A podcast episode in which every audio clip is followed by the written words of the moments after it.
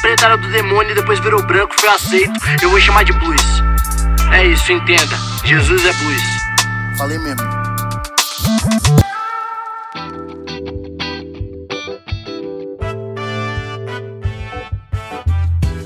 Salve, salve! Joia preciosa do Senhor.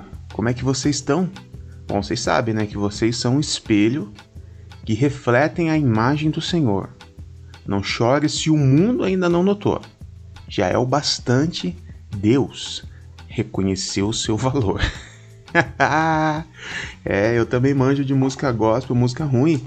Aqui, eu sou o Pastor Berlofa, chegando para mais um, um episódio do nosso podcast Jesus o Negro Nazareno. Esse podcast que está ganhando o mundo, né? Ontem fiquei sabendo que lá dos Estados Unidos, fugido, o Abraham Van Traub está ouvindo o nosso podcast. É, o cara tá fugido, então já que ele tá ouvindo, fica aqui. Não poderia deixar de dizer que eu acho que ele é um grandíssimo filho da puta. É isso. Olha só, vamos continuar aqui. Nós estamos é, usando os quatro evangelhos para entender qual é o passo a passo da vida de Jesus, né? Hoje é o episódio de número 62. Olha só quanta coisa a gente já viu, tá? Nesses 62 episódios eu abordei quase todas as passagens da vida de Jesus. É, é, quase um, é quase um compiladão dos evangelhos, tá bom? E hoje a gente vai ver numa sequência aqui João 11, Lucas 17 e Lucas 18, que acontece tudo numa mesma sequência. Eu disse a você alguns episódios anteriores que Jesus já estava é, perto de fazer a última viagem para Jerusalém. A última, né? Porque quando ele chega em Jerusalém, ele já vai para ser preso, ser morto. Então, Jesus começa hoje, aqui no nosso episódio, essa viagem de volta para Jerusalém. E de lá ele não sai mais, tá bom? João capítulo 11, você, a gente lembra que no episódio anterior falamos sobre a parábola do rico e do Lázaro. Em João capítulo 11 tem um outro Lázaro na parada, que é o Lázaro, irmão da Marta e da Maria. Marta e Maria, aquelas meninas que Jesus tinha se encontrado na casa delas, gravamos um podcast sobre isso, onde Maria, num ato de total revolução, é, deixa de fazer o que ela deveria fazer e, e, enfim, expliquei tudo isso. E esse cara ele morre, o Lázaro ele morre. Ele morre Jesus fica sabendo que ele morreu. Inclusive, eu preciso dizer aqui que eu acho que não é uma coincidência. No mesmo dia, algumas horas antes, Jesus ter contado uma parábola que tem um cara que é o sem nome, que é o, o rico, e o pobre ele chama de Lázaro, né? É, Jesus não dá ponto sem nó, não. Então eu acho que Jesus já usa essa parábola com o nome de Lázaro, porque ele sabia que o Lázaro tinha morrido e que inclusive no outro dia ele ia ressuscitá-lo, tá?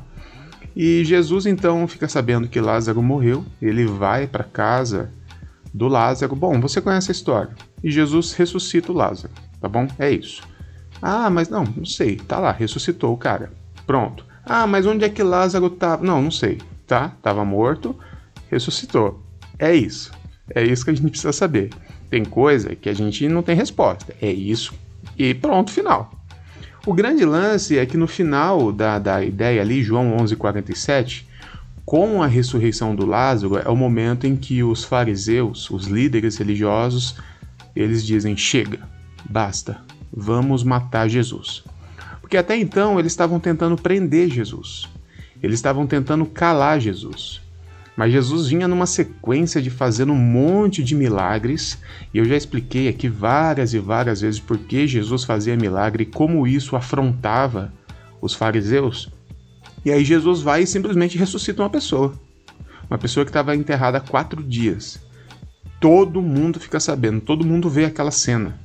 Aí os fariseus falam: pronto, a gente não tem que. A gente não, não deve prender, mas agora a gente precisa matar. A ressurreição do Lázaro foi foi a gota d'água para os fariseus chegarem à conclusão que Jesus tinha que morrer. O Caifás, que é o pilantra, sacerdote pilantra, tipo um Malafaia, é ele que fala pro para todo mundo, né, para os líderes, olha, a gente precisa matar. não é prender, é matar. E isso está muito explícito ali em João 11, a partir do versículo 47. E aí a gente dá um pulo para Lucas 17, que é no mesmo momento que Jesus então começa a sua viagem de volta para Jerusalém. Quando, no caminho, sabe o que, que ele faz? Ele cura 10 leprosos. E deixa eu te explicar um negócio aqui. Você acha que Jesus é bobo? Você acha que Jesus. Jesus ele é muito ligeiro. Por que, que ele cura 10 leprosos? Os caras estavam querendo matar Jesus. Eles estavam perseguindo Jesus. Jesus queria voltar para Jerusalém. Jesus tinha umas, uns últimos assuntos a resolver antes de, de morrer. Quando Jesus cura 10 leprosos, eu já expliquei aqui várias vezes os tais milagres messiânicos, e um deles era curar leproso. Quando Jesus cura 10 leprosos, ele, ele abre uma, uma discussão, uma investigação enorme no, no sinédrio entre os fariseus, porque se há um leproso curado, abre-se uma investigação para saber se o cara era mesmo leproso, se não é charlatanismo, se ele foi mesmo curado. Imagina 10 leprosos curados de uma vez. Então, assim, é, é como se Jesus fugisse da onde ele estava para Jerusalém e ele deixa ainda essa bomba na mão dos religiosos. E aí então ele começa a retornar para Jerusalém. É, antes mesmo de chegar, ele vai fazer mais alguns discursos e ele vai contar mais uma parábola aqui em Lucas 18 agora. Comecinho de Lucas 18 é, tem a parábola do fariseu e do publicano. A parábola do fariseu e publicano explicita muito bem qual é a relação de Deus com a humanidade, né? Por quê? Primeiro vamos pensar nesses dois elementos. O fariseu, né, por mais que seja um xingamento hoje, né? Porque assim, crente não fala palavrão, então fica muito chato para mim, como pastor, chamar alguém de filha da puta, né? Não posso, é pecado. Então eu chamo de fariseu, não é isso? Fariseu tornou-se um xingamento gospel. Mas fariseu não é xingamento. Fariseu, é, a palavra, né, tem a mesma raiz da palavra santo, né, que significa separado é uma pessoa separada para Deus, é um cara a, a, ser invejado no meio religioso. Então, assim, o fariseu, por mais que tenha se tornado um xingamento, era um grande elogio, era um título de uma pessoa maravilhosa. Então, Jesus conta essa parábola de um fariseu e de um publicano. O publicano é o contraponto. O publicano é o mais filha da puta da sociedade.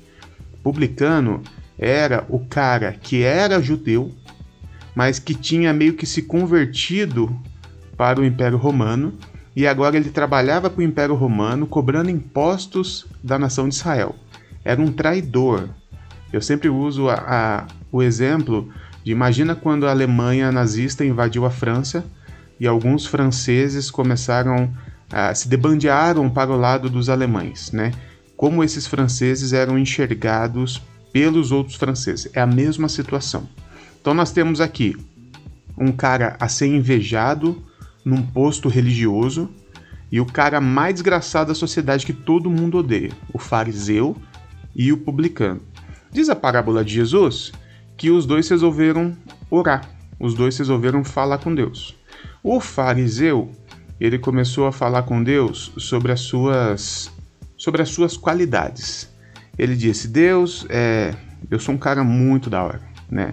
Obrigado porque eu sou tão da hora assim. Olha só, como é que ele fala aqui: o fariseu em pé orava no íntimo: Deus, eu te agradeço porque não sou como os outros homens, ladrões, corruptos, adúlteros, nem mesmo como este publicano.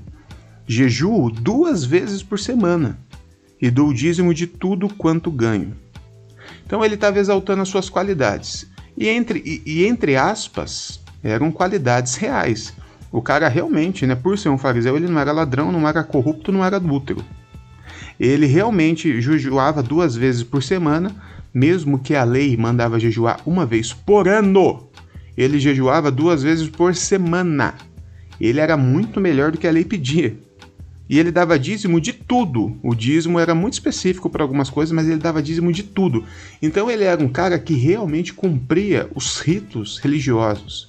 Ele era um cara que tinha uma reputação perfeita, um currículo maravilhoso.